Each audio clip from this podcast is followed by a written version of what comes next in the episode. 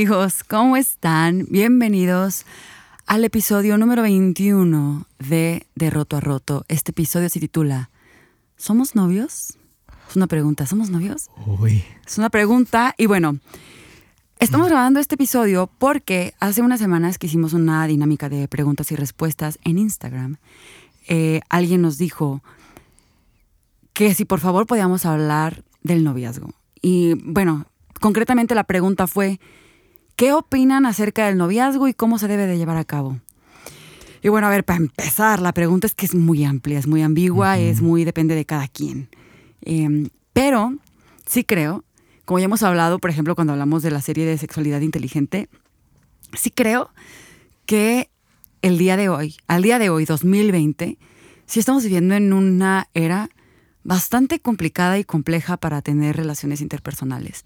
Y creo que para tener relaciones de compromiso con una persona, estamos en una época complicada porque tenemos demasiadas expectativas, tenemos demasiadas demandas personales y hacia las demás personas. Es una época en la que además, con todo el boom de las redes sociales, eh, creemos que porque alguien le dio me gusta o me encanta la foto de otra persona, tenemos el derecho a reclamar. ¿Por qué le diste me gusta la foto de esa morra que sale en bikini en Instagram? Lo he hecho, lo confieso, yo he sido esa tóxica. Sí pasa, sí pasa. pasa muchísimo. En redes sociales se abre mucho más eh, la puerta para la infidelidad, para tener muchas más opciones a tu, a tu alcance, ¿no? Entonces, realmente el somos novios o no y cómo se lleva a cabo un noviazgo y así, bueno, la verdad tampoco les puedo decir demasiado porque no es como que yo en mi vida tuve o he tenido muchos novios. Eh, lo he dicho antes. Yo a los 15 años me puse de novia con Orlando y me casé con él. Ahora tengo 28. Estás hablando de que yo he estado 13 años con la misma persona. Y antes de Orlando tuve dos noviecillos de que de la secu. Este X, o sea, nunca fue nada formal. Que la verdad lo puedo decir. Me llevaba chido con ellos. Ay, con uno fue una relación bien tóxica al final. Porque cuando yo estaba chica era como que más avanzada a mi edad, estaba loca, era otro rollo. No era nada espiritual. Este, pero bueno, tuve esas relaciones. Una relación, la verdad, me acuerdo, uno, Genaro se llamaba.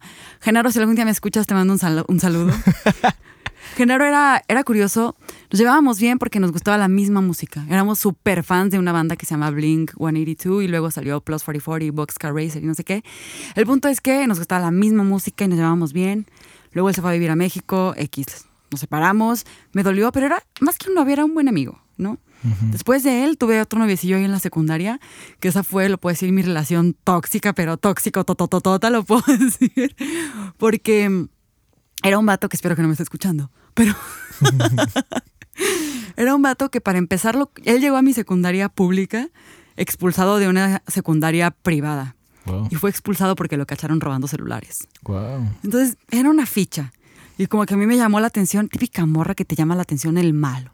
Es como que hay el malo de la película. Ah, pues ese me va a gustar. Ah, pues haz de cuenta que anduve de novia con él como ocho meses en la secundaria. Pero yo me acuerdo que desde ahí era una relación, él era súper celoso y posesivo al grado de que, o sea, era la secu, ¿sabes? Eran nuestras fiestecillas, ya empezaba de que haber alcohol y no sé qué. Y... ¿También les decían tardeadas ustedes? Sí, claro. Este, y él, me acuerdo que él era como, ¿por qué, te, ¿por qué te vestiste así? ¿Por qué viniste así a la fiesta? Oh. Por favor, tenía 14 años y el vato ya me estaba diciendo cómo me debía vestir. Y yo, ay, no te enojes, es que no sé qué. Y bueno, el vato ni me quería. Yo me acuerdo que le tenía que suplicar por verlo, era de, hey, nos vamos a ver, no sé qué, porque lo veía en la escuela. Error número uno, creo que tener novio en la escuela es lo peor que le puedes hacer a tu vida. en tu salón. no en tu Él iba en mi salón, imagínate. Ay, no. Bueno, para no hacerles el cuento largo, fue una relación horrible, em, muy fea, la verdad. Nos hicimos mucho daño. Em, duró poco, gracias a Dios. Pero bueno, eh, entonces la verdad, en este episodio lo que yo quiero hablar es algo sencillo, pero básico y práctico. Si nos vamos como a la Biblia, ya lo hemos dicho antes, no vemos ni un solo ejemplo como de noviazgo que duró X cantidad de años y que entonces después se casaron y etcétera, etcétera.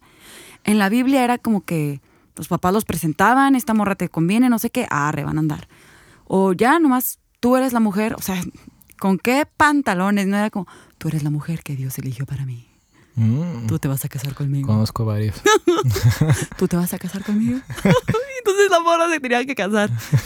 Y recuerdo haber, incluso hemos visto películas y toda la onda donde el papá le dice a la hija, hija, este es el hombre que elegí para ti. Porque seamos honestos, el matrimonio se instituyó por conveniencia económica, por acuerdos entre familias para preservar la riqueza generacionalmente, ¿no? O sea, históricamente así era. Entonces, hija, este es el hombre que elegí para ti porque es el que te conviene. Con el tiempo llegarás a amarlo. ¡Ay, no! Pobres Sí. morras. Pobres morras que no pudieron escoger con quién casarse. Bueno, todo esto para decir, responder a la pregunta en este episodio. ¿Qué opinan acerca del noviazgo y cómo se debe llevar? Ay, pues bueno, creo definitivamente que una relación de noviazgo, no sé si puedo decir que es lo ideal o no, pero creo que ya al paso del tiempo, y ahora ya viéndome una mujer de 28 años y toda la onda, creo que si lo puedo ver un poquito en perspectiva, ya desde afuera y todo, viendo el mundo, cómo se mueve y todo, creo que es muy bonito y mucho más sano tener muchas relaciones amistosas, muchos amigos y muchas amigas, con los cuales no necesariamente sientas el compromiso de mm, culminar la relación en un matrimonio, pero donde puedas tener la apertura de conocer a una persona bajo un lente amistoso, sin tener que cruzar ciertas líneas que ya te dan, entre comillas, cierto derecho sobre la otra persona. ¿A qué me refiero? ¿Para qué tendría que ser necesario el tema de nos besamos, nos abrazamos y tenemos como esta intimidad física un poquito más allá? O sea, como que ya ahorita lo veo estando más grande y habiendo, perdón, habiendo digerido ya muchas cosas, como que creo que es mucho más sano que no te pongas de novio estando tan chico o estando en una edad en la que apenas estás descubriendo el mundo, descubriéndote a ti y terminando de formar tu identidad. Creo que no hay necesidad, aunque el mundo nos diga que para que conozcas tu sexualidad y puedas experimentar con las personas. Creo que no hay necesidad de involucrarte en tanto rollo física y sexualmente con alguien. Eso sí lo tengo claro. O sea, no hay necesidad de eso. Creo que si pudiéramos ser menos carnales y menos impulsivos y menos eh, emocionales, pudiéramos llevárnosla tranquilo y conocer gente. La verdad, conocer gente es padrísimo. Es de lo más chido. Me, me encanta tener amistades y decir, no manches, con fulanita y con fulanito puedo hablar súper bien y, y aprendo de esas personas y crezco con esas personas y todo. Creo que es mucho más sano eso. Creo que no hay, bueno, antes creía que tenías que tener cierta edad para entonces te casas y para entonces ya puedes formar una familia y así. La verdad es que el día de hoy creo, como lo aprendí de Lucas Lewis, eh, que él menciona mucho que la psicología dice que hasta que tienes 25 años tu cerebro termina de formarse de cierta manera que es capaz de tomar decisiones por sí mismo en base a lo que tú crees y con una identidad confirmada por ti, no por lo que tus papás y la iglesia te dijo que eras. Entonces, creo que es mucho mejor. O sea, ahorita que decimos, ay, qué raro la gente ya ni se casa o se casa ya bien grande. Yo digo, qué bueno. En serio, qué bueno. No hay necesidad de que lo hagas estando tan chico. O no hay necesidad de que le pongas un número a tu edad para casarte o ponerte de novio con alguien. Creo que lo más sano es que estando soltero y en tu época donde tienes esta libertad de no rendirle cuentas a nadie más que a tus papás, o donde tienes esta libertad de poder conocer a más de una persona sin tener que decir, tengo un compromiso con Isaac, entonces ya no puedo salir con fulanito porque pues es que Isaac es mi novio. O sea, donde puedes no tener esa responsabilidad, aproveches el tiempo para conocerte a ti y para desarrollarte tú y para terminar de fomentar y formar tus creencias hacia la vida y hasta lo que quieres construir tanto en lo individual como en conjunto con alguien, porque ya cuando te vas a decidir a formar una vida con otra persona, obviamente va a ser para estar construyendo y construyendo y construyendo. Y es más complicado cuando construyes, cuando estás construyendo algo con alguien, pero a la vez estás deconstruyendo algo tuyo. Dices, chales, que esto no era, me doy cuenta que esto no es quien yo soy, o me doy cuenta que mis creencias están cambiando, yo estoy evolucionando, y, y es como que más complicado. Entonces, eh, creo que un noviazgo se debe de llevar hasta que neta digas, creo que puedo vivir con una persona el resto de mi vida o creo que puedo formalizar algo, ¿no? Sin tener que estar metiendo la pata. Bueno, eh, yo en mi experiencia de no tener novia, que ya les dio la, la, experiencia de sus tres noviazgos y de su tercero que ya está con Orly, gracias a Dios. Muy bien, pues mira, yo me he informado mucho sobre el tema, incluso he dicho varias ocasiones en que tomé ya un diplomado de matrimonio. No me pregunten por qué. Pero eh, hay varias personas y figuras cristianas que han hablado del tema. Eh, y quizá algunas, algunos de ustedes ya los han leído. Por ejemplo, está ahí Daniel Osuna, que tiene un libro que se llama Guía de Noviazgo Alternativo. También hay una predicación muy popular de Itil Arroyo, que no recuerdo cómo se llama, pero habla sobre cómo deberían ser las fases de un noviazgo. Es una propuesta, todas son propuestas, porque es bien sabido que la Biblia no es clara. Eh, es más, no, no, no, no toca el tema del noviazgo, pues, pero socialmente lo debemos de tocar. Entonces, ¿cómo los cristianos vamos a tocar esos temas? También por ahí hay un libro que se llama Le dije adiós a las citas amorosas, que ya es muy viejo, pero muy popular. Eh, el chiste es que yo al menos lo que he aprendido de leer todos estos libros, eh, no tengo como algo así como práctico decirles, yo he experimentado esto, pero lo que he aprendido a través de teoría es de que, como dice Daniel Osuna en su propuesta, que es un subtítulo básicamente, es, un, es una propuesta alternativa. Y yo lo que interpreto de eso, en su libro viene como una propuesta que él da, de así debería ser un noviazgo, lo cual es muy respetable, coincide en algunas partes, en algunas no. Pero así lo que he aprendido por medio de amigos como ustedes, de mis papás y así, es de que cada historia es diferente. Cada historia es diferente. Entonces, eh, hablabas de experiencia, ¿no? Eh, sin duda creo que debes darte la oportunidad de conocer eh, personas. Eh, tampoco estamos diciendo así que andes con todas las personas que puedes así. No, no, no pero es un conocer amistoso. Amistoso, exacto. Y creo que muchas personas dicen que tienen que tener como experiencias físicas, pero creo que si estás dispuesto a, a quedarte con alguien, primero te enamoras de su alma, de, de su pensar, de su personalidad, de su actitud hacia Dios. Y si te enamoras de eso, vaya que eso se va a quedar toda la vida, pero... Hacia, hacia Dios y hacia la, hacia la vida. Eh, lo físico al final, sabes que es finito, el físico de esta otra persona no se va a acabar.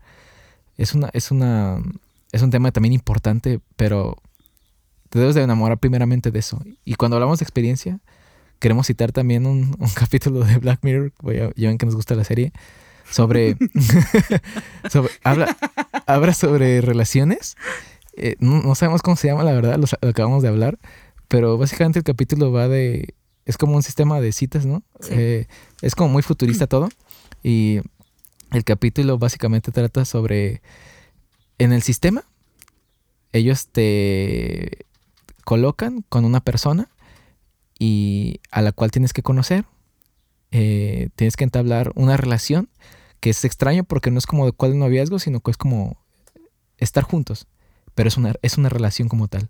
Y el chiste es que el algoritmo te saca una cantidad, cierto tiempo que debes de estar con esa persona. Entonces pueden ser bien 12 horas, 12 meses, 5 años, no sé, todo para que el algoritmo construya una persona que sea ideal para ti y que eh, tú puedas eh, experimentar mucho. Entonces se, se basa mucho en la experimentación. Entonces, el problema de este, de este capítulo es que hay una pareja en concreto que se encuentran por primera vez, es su primera experiencia con una persona y ya ellos sienten que es la persona ideal. Y en efecto, es la persona ideal. Y sienten que no debieron haber pasado por tantas relaciones antes, ¿no? Entonces, lo que creo que el gran mensaje, uno de los grandes mensajes que interpreto de este capítulo es, ¿sabes qué? Te pueden decir como que la experiencia sexual, física, es la que quiero decir. Porque en el capítulo se habla mucho como de, incluso un men dice, eh, tengo experiencia teniendo citas y es mejor que tengamos sexo desde la primera noche.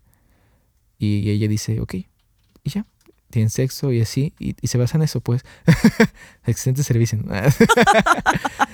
Pero a gran diferencia de, de por ejemplo, esta, de esta chica, pues, eh, tiene relaciones sexuales impresionantes, pero no está enamorada en, a nivel mental, a nivel Es que es una cosa sentimental. diferente. Entonces, ¿sabes qué? Creo que la experiencia sexual física que, el mundo te, te, dice que debes de tener hasta llegar a una vitalidad es tan pasajera.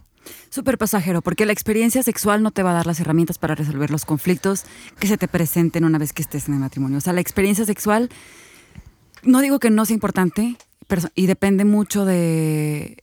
Depende, hang, hang the DJ. Hang the DJ. Ese es el nombre, ese es el nombre del episodio de Black Mirror. A lo que iba. Hay personas para las, cual, para las cuales el tema sexual es más importante que para otras, ¿no? Pero eso no te da la inteligencia emocional y no te da la facultad de resolver problemas. Eh, eh, lo que yo decía referente a lo complejo que es ahora tener relaciones personales es porque creo que buscamos que alguien más satisfaga lo que nosotros mismos no hemos podido encontrar con nosotros mismos y con Dios. Creo que es difícil porque ahora muchos jóvenes batallan con pasar tiempo con ellos mismos, siendo conscientes de su tiempo, de su presente. Creo que quizás hemos experimentado traumas, dolor, abandono, lo que sea en nuestras vidas, que entonces esperamos que una pareja venga y complemente y llene esos vacíos que tenemos, cuando en realidad, la verdad, una persona no va a venir a llenarte ningún vacío. Si tú no estás sano en la mayoría de tus áreas, y estás listo como para sumarle a la vida de otra persona, que al final yo creo que una relación es para eso, para sumar. Eh, vas a estar demandando de alguien algo que no te puede dar, la verdad. Entonces yo creo que es muy importante, antes de ponerte de novio, es trabaja en ti, trabaja en ti como persona, en ti individualmente, en tus relaciones en casa, en tu salud física, en, no sé, a mí me gusta mucho el ejercicio. Yo digo, neta, busquen hacer ejercicio, es de las mejores cosas que pueden hacer con su tiempo. Leer. Leer, claro, leer. Lean, aprendan, sean personas que tengan conocimiento de muchos temas, porque la verdad es súper interesante estar con alguien que tiene un tema de conversación. Entonces yo te diría, ¿quieres ser interesante? Lee. O sea, ten algo de qué hablar.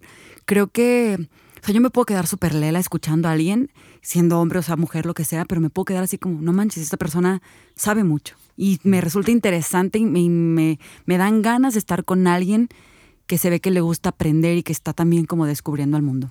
Sí, creo que hablamos de como de una plenitud personal en la que puedas sobrellevar una relación con alguien más. Obviamente cuando te involucras en una relación no estás en una entera plenitud, no eres perfecto. E incluso en tu relación tu pareja vaya que te pueda ayudar a, a crecer, ¿no? A llevar muchas de tus luchas, así como tú de, las de ella. Pero sí se consciente que ya no eres más como tú solo, sino tienes que relacionarte con alguien. Y creo que es... Pues, el problema son las relaciones, no sabemos cómo relacionarnos muchas veces. Sí, y es una responsabilidad. Ahora, otra cosa que quiero decir, si es que ya estás en un noviazgo o lo que sea, Sorry, me está saliendo Lolita. Seguido me pasa. Pero si ya estás en un noviazgo. Sorry, se me cayó el teléfono. Quiero también que sepas que mm, esa persona no te va a pertenecer y que es muy importante que tú tengas tiempos con otras personas. Em, hay una psicóloga que ya le he mencionado antes, que me gusta mucho, Esther Perel se llama, pero ella dice que justamente esto, a lo largo de la historia, el humano se había desarrollado en comunidades, donde la comunidad, la aldea, proveía a un ser humano de identidad, seguridad, eh, economía. Te proveía de muchas cosas, diversión, eh, aventura, eh, misterio, cosas así. Entonces, el ser humano está buscando todo eso. Pero ahora que tenemos una sociedad global, en la cual ya no vives en comunidad o en aldea, sino que es todo un poquito más aislado. Queremos que una persona venga a satisfacer todo lo que anteriormente una aldea completa, una comunidad completa nos daba. Entonces lo que ella dice es, no puedes esperar que una sola pareja, una sola persona te dé todo. Tienes que en tu vida tener diferentes círculos sociales. ¿A qué voy? Fomenta y fomenta y fomenta tus relaciones y tus amistades con tus amigos, compañeros de escuela, compañeros de trabajo, con tu familia. Sea una persona que se rodee de relaciones. Eso, de verdad que no hay cosa más chida que poder decir, tengo mi pareja, pero tengo mis ratos, míos, donde quizás mi pareja no está y no es parte. Y me puedo divertir. Exacto, puedo y, y no es parte de todas mis actividades, pero es el tiempo que yo tengo para estar con otra gente que también es importante para mi vida y que también me suma. Entonces, sí me ha pasado que veo muchas parejas que neta están en el boom, se enamoran. Y a mí me pasó cuando yo empecé con Orlando. Neta, todos los días estábamos juntos, todo el tiempo estábamos juntos, todo el tiempo, todo el tiempo, todo el tiempo, todo el tiempo. Y al pasar de los años dije, no manches, descuidé un montón de relaciones por solo estar con él. Y ahora he empezado como que a refomentar y a reencontrarme con amigas de la universidad y de la prepa y ha sido chidísimo. Y es parte de tu individualidad, de decir, tú eres tú estando contigo y tu pareja va a ser tu pareja o va a ser un individuo con o sin ti. Y la felicidad de esa persona no va a depender de ti. Sí, vaya. Esa es como una de las de los puntos que creo muy importantes para el tema del, del noviazgo.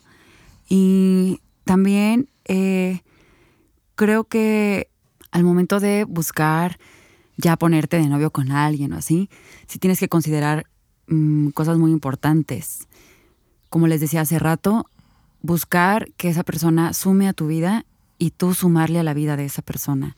Y siempre buscar como el crecimiento de ambas partes. A mí se me hace bien chido cuando las parejas están como, te impulso a que tú cumplas tus sueños, te impulso a que tú vueles a ser quien tú quieres ser. Te impulso a que tú sigas creciendo y sigas soñando y sigas siendo, como dicen, la mejor versión de ti. Sí, creo que hay sueños colectivos en los que tú ambos podemos soñar lo mismo y caminar a ello. Y tú puedes tener sueños individuales y yo, y yo te apoyo y así como yo tengo. Creo que no debes de perder tus sueños de hacer tal o cualquier cosa. Porque en ese momento se vuelve muy tóxico, creo. Exacto, y es justo esto de las relaciones tóxicas, y se vuelven tóxicas cuando, ay, es que me perteneces y todo lo tenemos que hacer juntos y todo tenemos que estar siempre al mismo tiempo y no sé qué y pensar igual. No es cierto.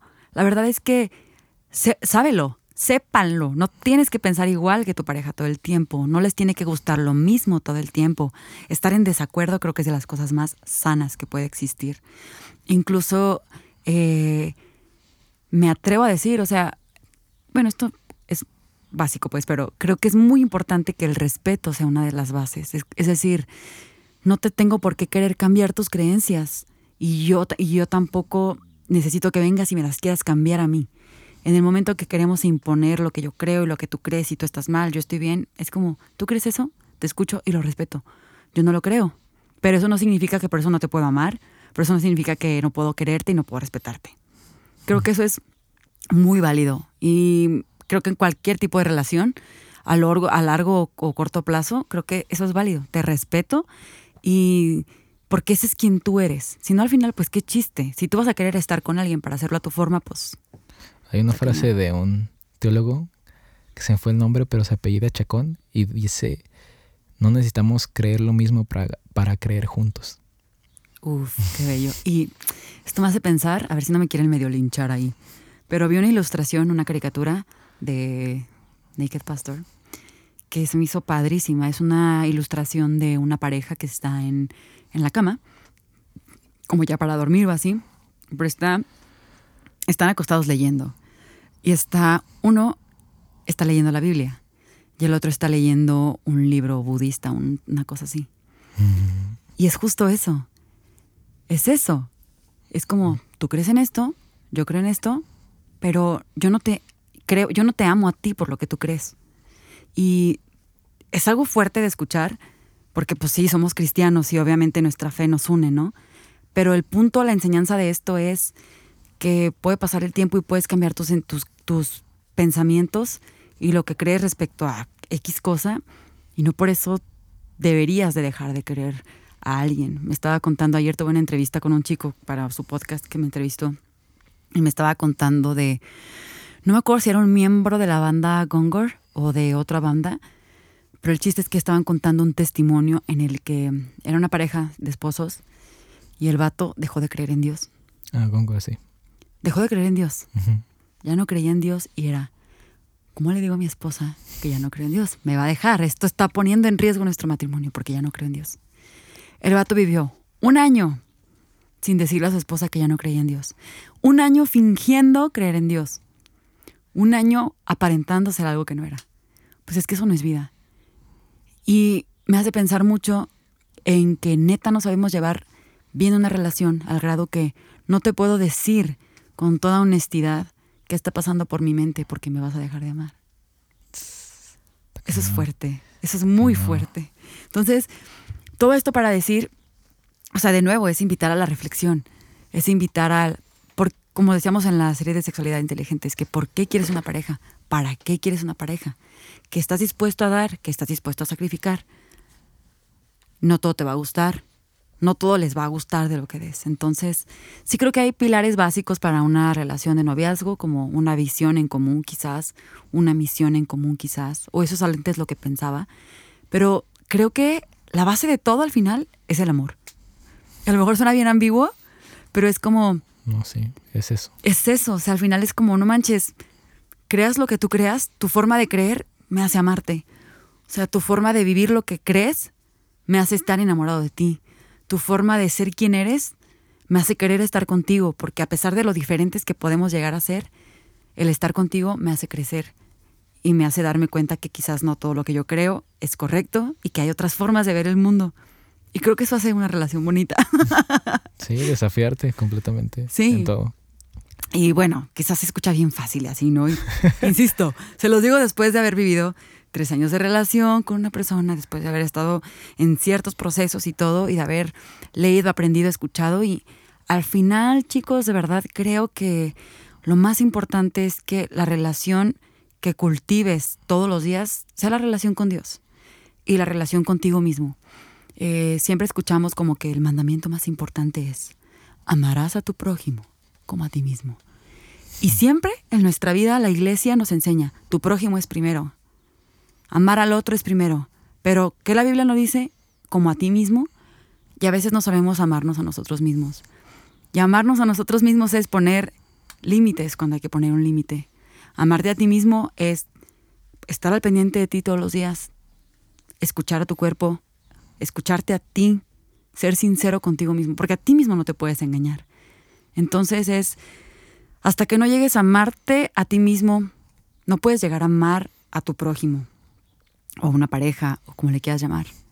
Entonces, invierte a ti, ámate a ti, acéptate a ti, cultiva tu vida. Y lo demás se dará por añadidura. eso. Creo que con eso puedo concluir, al menos que quieras agregar algo más. No, creo que. Bueno, se puede ver del tema de, desde muchas vertientes, pero creo que por ahora está bien para responder esa preguntita. Sí.